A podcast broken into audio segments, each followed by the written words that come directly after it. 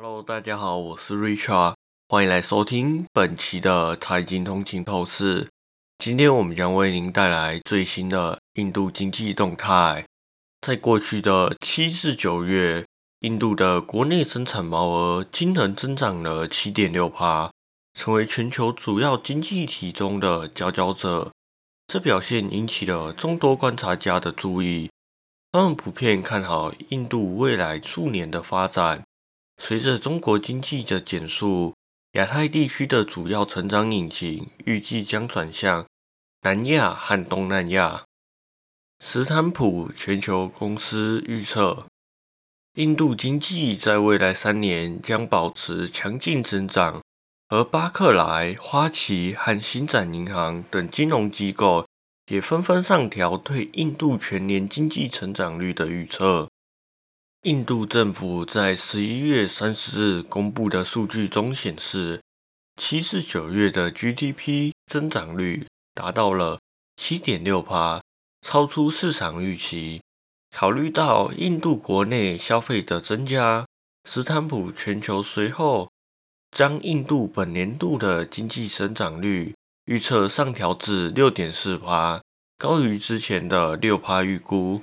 预计明年度将实现六点五帕的增长，而后年度更将达到七帕。花旗集团根据投资活动的升温，将印度本年度的经济成长率预测上修零点五个百分点至六点七帕。巴克莱也随之调高零点四的百分点，预测今年度的增长率将达到六点七帕。新展银行则由先前的六点四帕。上调至六点八帕。印度国家央行首席经济学家高徐表示，今年上半年实际 GDP 增长率为七点七帕，整体年度增长率预计将达到七帕，甚至有可能超越这个关卡。他早前对印度经济的预测为六点七帕，而这些数字均超过印度央行之前的预测，即经济增长六点五帕。除了上一季度的 GDP 表现良好外，印度制造业也在上个月呈现相对强劲的表现。斯坦普全球公司在十二月一日公布的数据显示，印度十一月 PNI 由十月的五十五点五上升至五十六，遥遥领先其他亚洲经济体。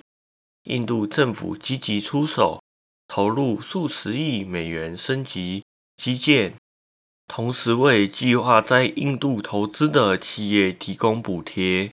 斯坦普全球公司强调，印度、马来西亚和菲律宾等其他新兴市场由于内需强劲，今明两年的 GDP 表现也值得期待。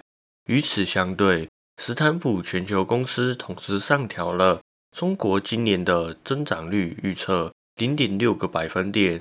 达到五点四趴，明年的预估值也从四点四提高到四点六。尽管北京当局加码刺激经济，但也提醒指出，不动产业的动荡将持续对经济构成威胁。感谢大家收听本期的财经通勤透视。如果您喜欢我们的节目，请不要忘记在您喜欢的 Podcast 平台上订阅财经通勤透视。你也可以追踪我们的 IG、Facebook，或者是订阅我们的 YouTube 频道。那我们这一期就到这里了，我们下期再见，拜拜。